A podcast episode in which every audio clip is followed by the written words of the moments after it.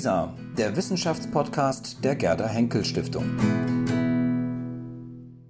Frau Lugger, Sie sind stellvertretende wissenschaftliche Direktorin des Nationalen Instituts für Wissenschaftskommunikation, abgekürzt NAVIC. Was genau ist eigentlich NAVIC?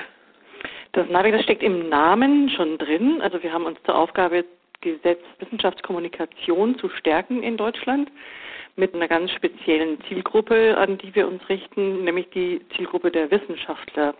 Das heißt, wir wollen Wissenschaftlern ein paar Handreichungen geben, damit sie besser kommunizieren können über das, was sie eigentlich machen, sodass sie Botschafter ihrer eigenen Forschungsgebiete werden.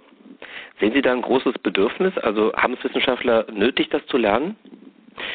Das sagt mir meine jahrelange Erfahrung als Wissenschaftsjournalistin, in der ich ja auch in dauerndem Kontakt mit den Forschern bin. Es gibt natürlich Naturtalente, die können das einfach, aber es gibt auch viele, die sich da wirklich schwer tun, zumal Forscher in ihrem Werdegang eigentlich immer stärker lernen, ihre Wissenschaft in der Fachsprache zu kommunizieren. Und sie verlernen im Laufe der Zeit, über ihre Wissenschaft in einer laienverständlichen Sprache zu sprechen. Was sind denn so klassische Kardinalfehler, die ein Wissenschaftler begehen kann, wenn er versucht, über seine Forschung Auskunft zu erteilen? Der große Kardinalfehler ist, dass Sie vergessen, dass Sie natürlich sehr im Detail arbeiten, dass Sie ein Spezialsegment in einem Spezialbereich, in einem besonderen Fach erforschen. Und Ihnen fehlt so dieser Blick auf das Ganze von außen. Auch mal zu gucken, was interessiert eigentlich jetzt jemanden, der gar nicht weiß, was ich mache, wirklich von dem, was ich da forsche. Wie kann ich das überhaupt transportieren, dieses Thema? Was sind denn die klassischen Kommunikationskanäle, die Wissenschaftler heute noch nutzen? Die Vielfalt hat sich hier total aufgetan. Das heißt, die klassischen Kanäle, zu denen gehört natürlich das wissenschaftliche Publizieren. Das ist der, der Anfang dessen, wie Kommunikation in der Wissenschaft stattfindet. Aber da kommt heute ja eine ganze Bandbreite dazu. Heute haben wir so etwas wie Tage der offenen Tür, an denen steht plötzlich eine Schülerin mitten im Labor und will vom Wissenschaftler erfahren, was er macht. Wissenschaftler haben heute die Möglichkeit zu bloggen, sie twittern, Sie sind auf verschiedenen Podien vertreten, stellen sich dem Dialog mit der Öffentlichkeit. Sie geben Interviews im Fernsehen, im Radio. Also es gibt eine ganz riesige Bandbreite an Kommunikationsmöglichkeiten für Forscher. Wie steht es denn um die Nutzung der aktuellen, der ganz modernen Kommunikationskanäle? Also Sie haben es schon angesprochen, wie steht es um die Nutzung von sozialen Netzwerken? Bietet sich sowas überhaupt für die Wissenschaft als Kommunikationskanal an?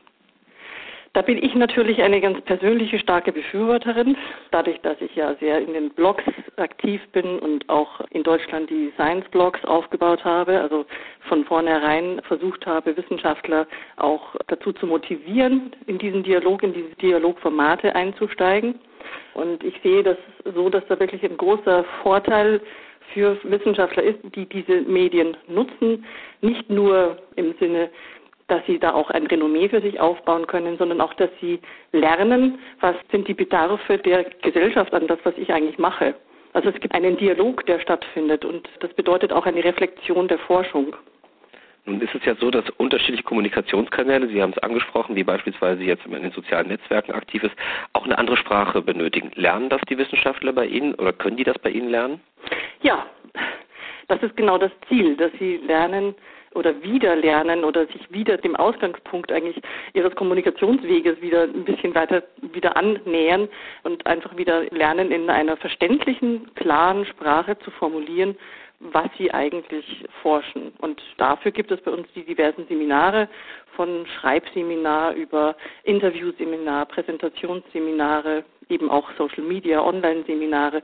Das heißt, für alle verschiedenen Formate, in denen Dialoge bzw. Kommunikation stattfinden, bieten wir die diversen Kurse an. Nun ist es aber so, dass viele Wissenschaftler befürchten, wenn sie ihre Forschung, ihre Arbeit für eine breitere Öffentlichkeit vorstellen möchten, dass ihre Arbeit eigentlich zu kurz kommt, beziehungsweise dass sie nicht die Inhalte transportieren kann, die sie wirklich transportieren möchte. Man spricht von Simplifizierung beispielsweise oder dass die Dinge oft auch vielleicht nicht ganz richtig mehr dargestellt werden. Mhm. Wie begegnen Sie diesem Vorwurf? Das ist ja gerade das Schöne, wenn die Wissenschaftler selbst lernen, besser zu kommunizieren, wenn sie selbst lernen, ihr aktuelles Forschungsthema in drei Sätzen zu formulieren, dann kann es eben nicht mehr passieren, dass jemand anderer, vermeintlich jetzt mal das genannte Beispiel Journalist, ihr Thema in die Hand nimmt und vielleicht falsch vereinfacht in ihren Augen. Es ist natürlich ein großer Schritt und eine große Herausforderung, selbst zu vereinfachen. Aber ich denke, es ist im Sinne des Inhalts besser, diese Vereinfachung, diesen Prozess machen die Wissenschaftler und die Journalisten bleiben bei ihrer Aufgabe, ihrer Kernaufgabe und Kernkompetenz, nämlich dann die Dinge zu hinterfragen, sie in den globalen Zusammenhang zu stellen, nochmal zu recherchieren, abzuwägen, Zweitmeinungen einzuholen. Das ist das Kerngebiet der Journalisten. Deren Aufgabe ist es nicht, der Übersetzer zu sein. Wenn Wissenschaftler selbst übersetzen können, ist sehr viel gewonnen. Also simplifizieren, um auch die Deutungshoheit zu behalten? Ja, schon. Ja zu Ihrem Institut. Es nennt sich Nationales Institut für Wissenschaftskommunikation. Warum national? Ist das nicht in Zeiten digitalen Wandels zu klein gegriffen? Oh, Sie sind ja nett. Uns wird eher immer vorgehalten, Sie sitzen doch in Karlsruhe, was wollen Sie denn national machen? Dazu möchte ich einmal eingehen und sagen, ja, wir bieten diese Seminare eben bundesweit an. Und eine Phase 2, in der man dann darüber nachdenkt, das vielleicht nochmal zu internationalisieren, die ist natürlich möglich, aber primär sind wir jetzt erstmal schon mal bemüht, das wirklich hier aufzubauen. Und das war auch der Kerngedanke oder ist der Kerngedanke für unsere Gründung oder ein Kernanliegen. Hinter dem Ganzen steckt ja ursprünglich Klaus Tschierer mit der Klaus Tschierer Stiftung und der möchte einfach ganz persönlich, dass in Deutschland die Wissenschaftler besser lernen zu kommunizieren. Das heißt aber nicht, dass es da nicht noch eine weitere Phase geben kann und wir unsere Fühler weiter ausstrecken werden. Eine andere Frage noch. Man begegnet im Bereich der Kommunikation, wenn Wissenschaftler kommunizieren, oft zwei Begriffen. Und zwar einmal der Wissenschaftskommunikation und einmal nur der Wissenskommunikation. Gibt es da einen Unterschied oder ist das ein und dasselbe? Es ist nicht wirklich ein und dasselbe. Ich würde sagen, Wissenskommunikation ist eben schon ein etabliertes Wissen, über das kommuniziert wird. Das wird vor allem ganz klassisch in der Lehre gemacht, also in der Schule und so weiter. Da ist erfahrbares Wissen, Wissen, das praktisch als Gesetz betrachtet wird, wird dort vermittelt und darüber wird gesprochen. In der Wissenschaftskommunikation ist es ja schon so, dass über aktuelle Wissenschaft kommuniziert wird. Und das ist vielleicht nochmal ein deutlicher komplexerer Zusammenhang und manchmal auch noch ergebnisoffen in den Inhalten. Zum Abschluss noch eine Frage auf das Feedback, das Sie erhalten von Wissenschaftlern, die vielleicht an Ihren Seminaren teilgenommen haben, die hm. mit Ihnen in Kontakt getreten sind. Welches Feedback haben Sie so erhalten bisher?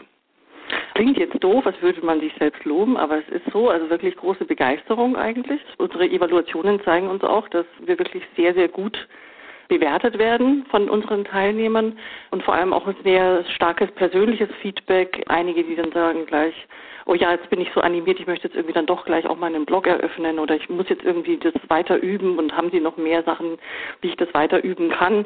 Das zeigt für mich einfach, dass wer auch immer bei uns bisher ein Seminar besucht hat, hoch motiviert herausgeht und auch gleich in Medias Res gehen will und versuchen will, das jetzt auch irgendwo zu praktizieren.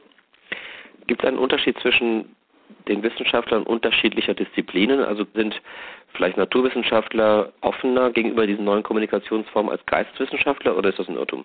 Das ist ein Irrtum. Da würde ich sagen, gibt es in allen Richtungen, ob jetzt eben Geisteswissenschaftler oder Naturwissenschaftler, man findet überall entweder solche Menschen, die sich grundsätzlich schwer tun. Es ist einfach so, dass nicht jeder, wie ich schon eingangs sagte, nicht jeder ist ein Naturtalent. Insofern sind die Hürden für alle vergleichbar. Und es gibt halt manche, die tun sich dann deutlich leichter. Aber ich sehe keinen großartigen Unterschied, könnte ich jetzt nicht festmachen.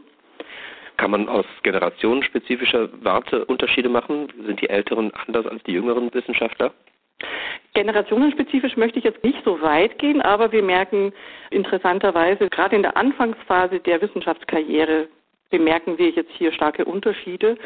Auch dann, was die Bedarfe angeht, was in unseren Kursen vermittelt werden soll oder was die Wünsche der Wissenschaftler sind, was sie brauchen. Das heißt, wir stellen fest, dass noch junge Studenten, die jetzt in Masterstudienphase sind, die sind deutlich, deutlich offener noch für alles. Und je weiter dann jemand schon fortgeschritten ist und wenn einer dann einen Doktortitel hat und hat auch schon etliche Vorträge gehalten und hat schon so und so viele Papers publiziert und veröffentlicht, da stellt man einen Verlust der Sprache dann irgendwo manchmal fest und auch die fehlende Möglichkeit, eine Distanz zur eigenen Forschung aufzubauen und die von außen zu betrachten. Also es wird offensichtlich immer schwieriger, sich dann auch kommunikativ da wieder zu lösen und einen neuen Zugang zu suchen zu den eigenen Themen. Frau Luger, ich danke Ihnen sehr für dieses Gespräch. Herzlichen Dank. Danke Ihnen.